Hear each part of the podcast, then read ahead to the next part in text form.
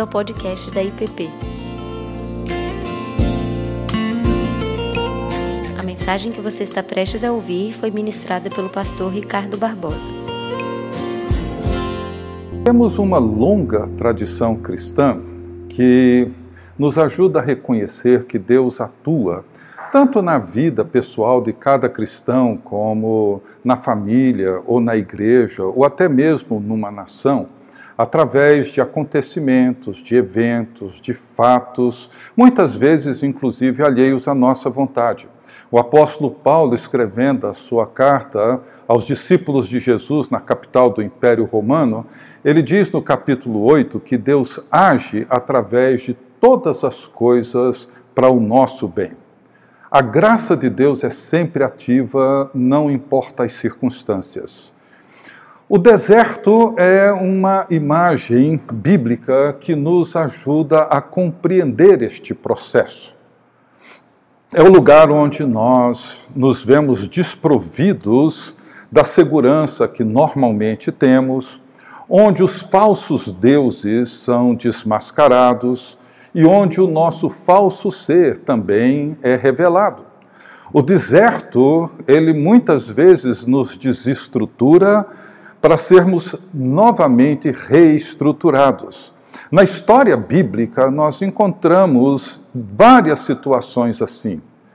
Os quatro séculos e pouco do, da escravidão no Egito, os 40 anos de peregrinação do povo de Deus no deserto, a anarquia no tempo dos juízes, o sofrimento injustificável de Jó, a invasão de Judá e a destruição de Jerusalém por Nabucodonosor e o cativeiro babilônico que vem a seguir, os 40 dias de Jesus no deserto, a paixão, a crucificação de Jesus Cristo, o holocausto de Nero e vários outros eventos ao longo da história são símbolos desse deserto para dentro do qual muitas vezes nós somos chamados ou levados. Embora o deserto seja um lugar árido e solitário, ele também é um lugar de encontro do encontro com Deus e do encontro conosco. É o lugar onde tudo aquilo que não é Deus perde o seu valor, para que possamos nos encontrar com Deus vivo e verdadeiro. Onde tudo aquilo que é falso em nós, ele é exposto, ele é revelado, vem à tona. A forma como nós cultivamos os falsos deuses nos leva também a cultivar uma falsa imagem de nós mesmos e uma falsa compreensão da realidade que nos cerca. E essas coisas estão muito mais presentes em nós e em nossa cultura do que somos capazes de imaginar. O fato é que precisamos ter em mente que Deus leva sempre muito a sério o pecado. E quando pecamos, nós temos que lidar não apenas com as consequências naturais do pecado, mas temos que lidar também com a ira divina. A provação no deserto por si só não conduz ninguém a um relacionamento melhor com Deus. Na maioria das vezes, o que acontece é o oposto. Mas é o lugar onde temos a chance de sermos transformados. Os 40 anos de deserto para os israelitas representa um longo caminho de libertação e transformação. Depois de 430 anos de cativeiro, certamente a cultura de escravidão moldou o jeito do povo viver. Embora a libertação fosse desejável, eles iriam precisar de um longo caminho para se despir de uma cultura de escravidão e entender o sentido da liberdade. A cultura da escravidão estava impregnada neles. Precisavam de um longo caminho para construir uma nova identidade. A presença dos deuses do Egito, era muito forte entre eles e seria necessário um longo banho para se desfazerem da cultura idólatra e da cosmovisão confusa que eles adquiriram no Egito. Quando Deus instituiu a Páscoa em Êxodo 12, que aconteceu entre a nona e a décima praga, no verso 12 deste capítulo, Deus afirma que estava, por meio daquelas pragas, executando juízos sobre os deuses do Egito. Veja que Deus não estava ali fazendo o mal para as pessoas. Não se trata disso, ele estava realizando um juízo sobre os deuses falsos, executando um juízo sobre toda a idolatria falsa do Egito, para que não só o povo do Egito, mas para que o povo, os israelitas, soubessem que Javé é o Senhor. O objetivo das pragas, como eu disse, não era matar pessoas, mas desmascarar os falsos deuses e afirmar o Deus verdadeiro, porque os falsos deuses também, muitas vezes, eles oferecem um sentido para a vida. Eles nos prometem dar aquilo que desejamos, mesmo que o resultado final seja a morte. Existe uma extraordinária pedagogia divina para o deserto. E em Deuteronômio 8, versos 2 e 3, eu gosto muito de todo o capítulo, mas vou ler apenas esses dois versículos, nos ajuda a entender isso e diz o seguinte: Recordar-te-ás de todo o caminho pelo qual o Senhor teu Deus te guiou no deserto estes 40 anos para te humilhar, para te provar, para saber o que estava no teu coração, se guardarias ou não os seus mandamentos. Ele te humilhou e te deixou ter fome, e te sustentou com maná que tu não conhecias, nem teus pais o conheciam, para te dar a entender que não só de pão viverá o homem, mas de tudo que procede da boca do Senhor, disso viverá o homem. Nós temos aqui nesse texto uma narrativa bem clara da pedagogia do deserto, da pedagogia divina nos momentos de deserto. E essa pedagogia envolve quatro coisas importantes: humilhar, provar, conhecer o coração e sondar a integridade e a fidelidade. E eu gostaria de rapidamente considerar com vocês esses quatro propósitos. O primeiro deles, para te humilhar. Humilhar não é diminuir nem envergonhar alguém, mas levar essa pessoa, ou igreja, ou mesmo uma nação, uma sociedade, a perceber a realidade sobre quem eu sou, quem nós somos, sobre como que a nossa sociedade ou a nossa igreja se estrutura. Mas mais do que isso, reconhecer quem Deus é, seu poder, sua grandeza, e mais, reconhecer quem são os falsos deuses. E ser humilhado é uma experiência muito difícil. Ninguém deseja naturalmente passar por ela. Buscar a humildade como virtude é uma coisa, é uma decisão pessoal. Mas ser humilhado é uma ação externa a nós, ela vem de fora. Ela não é provocada por dentro, por uma decisão, por uma escolha da vontade. Ninguém, por exemplo, gosta de admitir que é orgulhoso, arrogante, prepotente, autossuficiente, se você disser para uma pessoa que ela é assim, você vai encontrar uma resposta geralmente dura, às vezes até violenta. Dificilmente uma pessoa, e particularmente um cristão, reconhece que sua confiança está no dinheiro, no status profissional, na saúde, até ele ser levado para o deserto. E no deserto, eles foram humilhados. E como eles foram humilhados? Deus permitiu que passassem privações, como fome e sede. Experiências que, em qualquer circunstância, ela provoca medo, insegurança, incerteza. No Egito, eles tinham comida, eram escravos, mas sabiam que a comida seria servida todos os dias. Não havia falta de água. O Nilo é um rio perene. Mas no deserto, não tinham a garantia nem de comida, nem de água. Se Deus não providenciasse, eles simplesmente morreriam de fome e de sede. E Deus os deixou ter fome. E essa condição de impotência e vulnerabilidade humilha qualquer pessoa em qualquer circunstância ou produz revolta. O mundo de hoje tornou-se incapaz de reconhecer a sua própria miséria.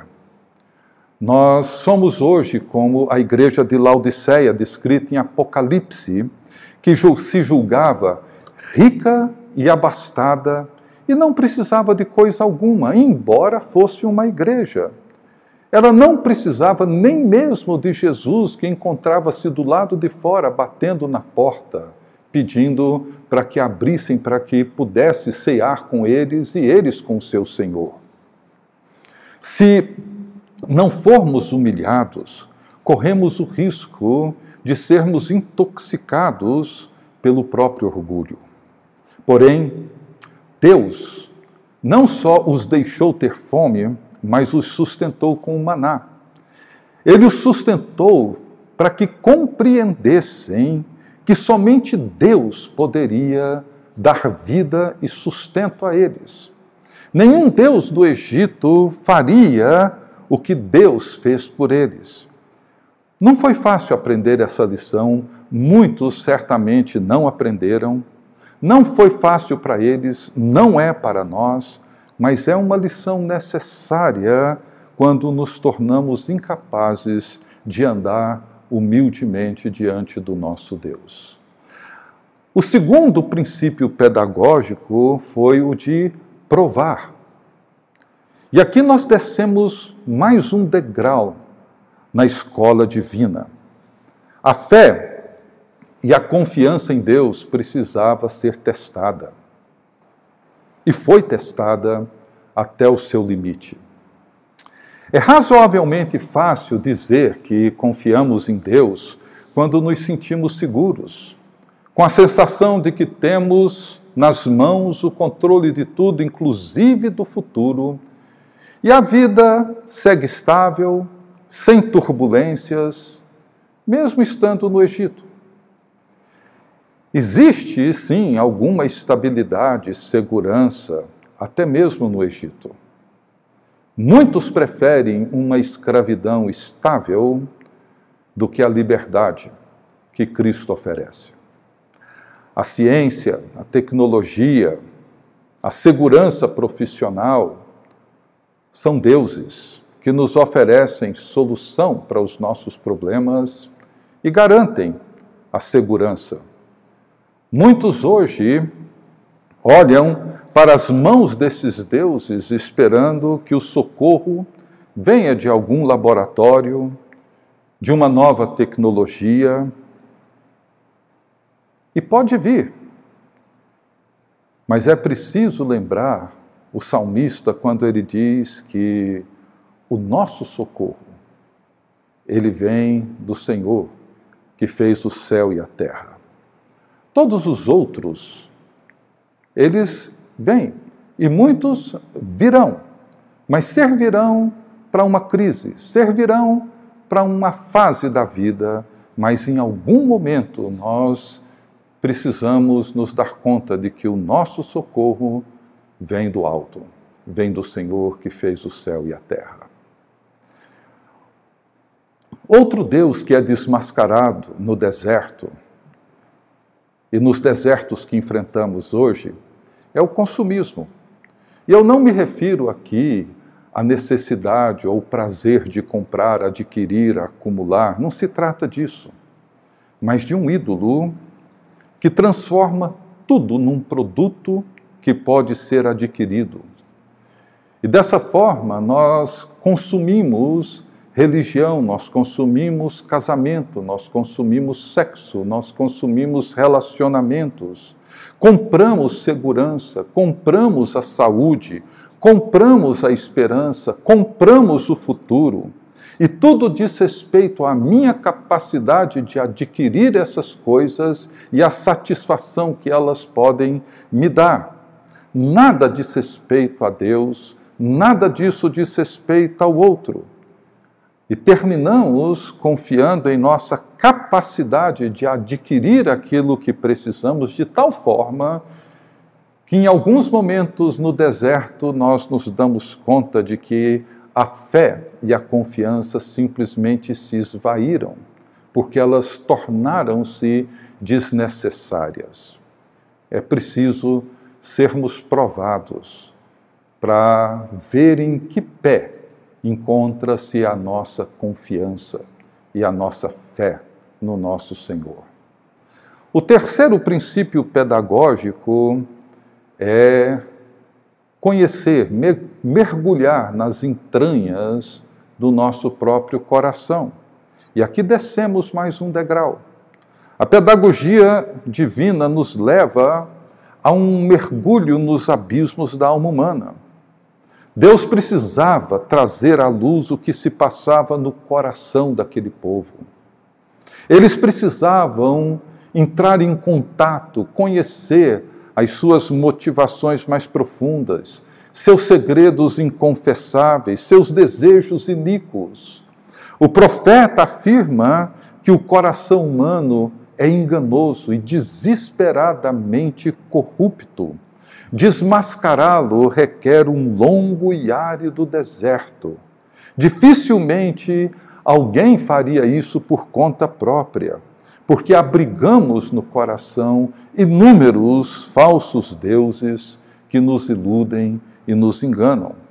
A cultura narcisista e o culto ao ego estão presentes em todo lugar nas redes sociais, na política, na religião, nas novelas. A identidade humana moderna é construída de aparências. Admiramos e cultuamos a imagem falsa arquitetada por profissionais que fabricam a mentira.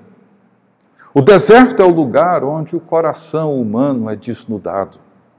E é por isso que, num período de crise, que podemos chamar de um deserto, seja por causa do desemprego, de um conflito familiar, de uma quarentena obrigatória, muita coisa vem à tona.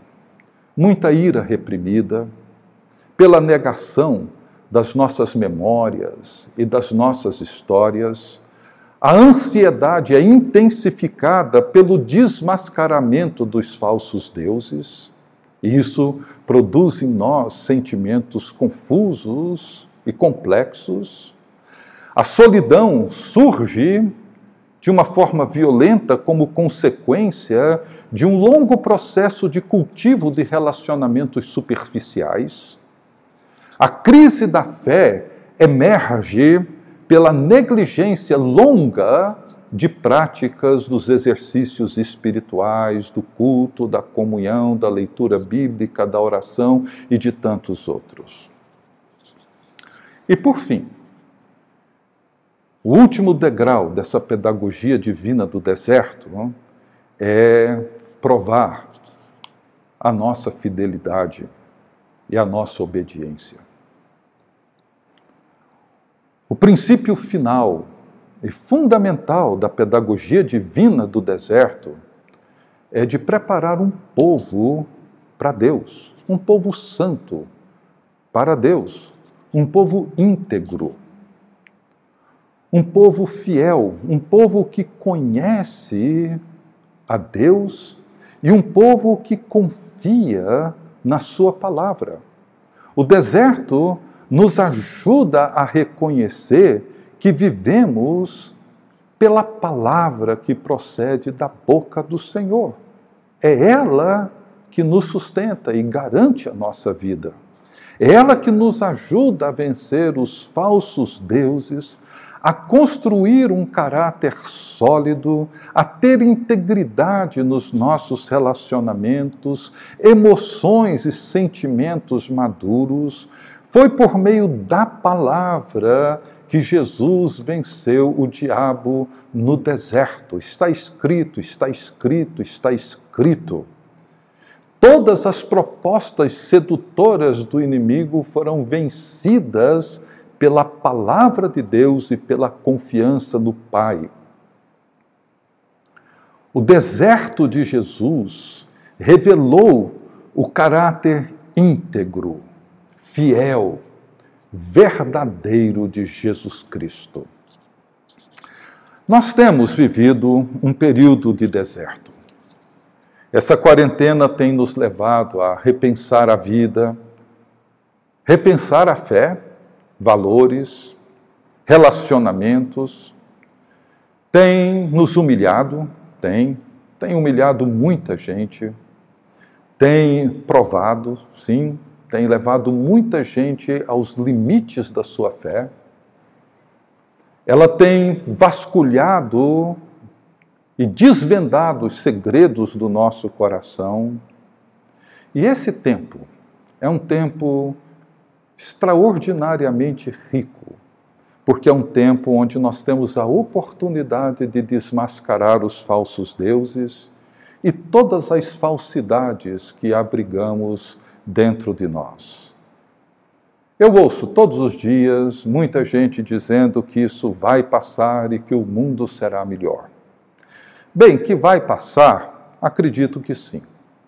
Mas que o mundo ou que nós seremos melhores, eu não sei. Podemos sair desse período piores do que entramos nele, muito piores. Eu não sei. O meu convite é para que você entre nesse deserto, ou melhor, uma vez que você já se encontra dentro dele, você procure olhar para essa pedagogia divina, para aquilo que Deus está fazendo e para aquilo que Deus está falando, para que possamos, nesse período em que nós nos vemos privados de abraços, de encontros, privados da nossa comunhão comunitária, Nesse período onde a incerteza e o medo são companhias frequentes, constantes, e o tédio começa a nos assustar, permita que nesse tempo você se deixe ser humilhado por Deus, provado por Ele. Permita que seu coração abra as portas para que revele aquilo que está nos lugares mais profundos e escondidos da sua alma, para que você e eu sejamos por fim transformados. Eu espero que daqui a algumas semanas ou meses tudo volte ao normal. Mas a realidade de que nós somos mortais, de que a nossa existência é frágil,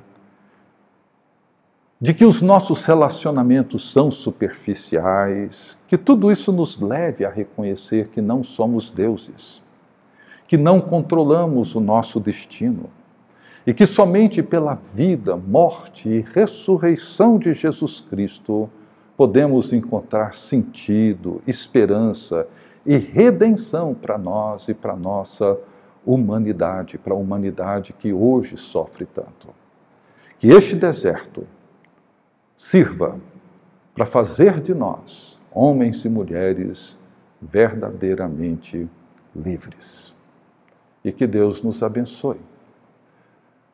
Vamos orar? Pai nosso, Pai de Jesus Cristo, nosso Senhor e Salvador, Pai de todos aqueles que, por meio de Cristo, foram reconciliados com Deus. O Senhor é santo, é justo.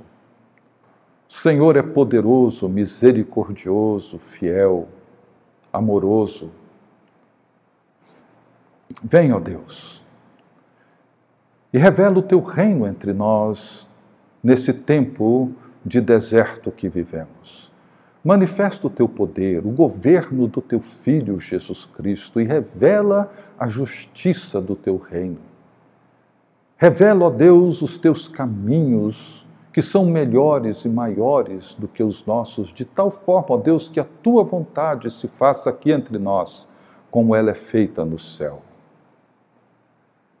Ó Deus, que o teu poder, teu reino e a tua glória se manifestem, ó Deus, no meio do teu povo, da tua igreja e dessa nação. Dá-nos, ó Deus, a cada dia aquilo que necessitamos. A esperança, a fé, a confiança, a alegria, a paz, o perdão, tudo aquilo que a nossa alma necessita cada dia. Sustenta-nos, ó Deus a cada dia e perdoa-nos. Perdoa-nos, ó Deus, por cultivarmos falsos deuses, nos abrigarmos e nos estribarmos naquilo que não é o Senhor e confiarmos, ó Deus, naquilo que não tem sustentação e que se perde de uma maneira tão rápida. E, ó Deus, ajuda-nos a não cair nas seduções, nas ciladas, nas mentiras do inimigo, no seu engano. Livra-nos do maligno, ó Deus. Mantém os nossos olhos voltados para ti, porque teu é o reino, tua, teu é o poder e tua é a glória, hoje e para todos sempre. Amém. Você acabou de ouvir o podcast da IPP. Para saber mais, acesse nossa página em www.ippdf.com.br.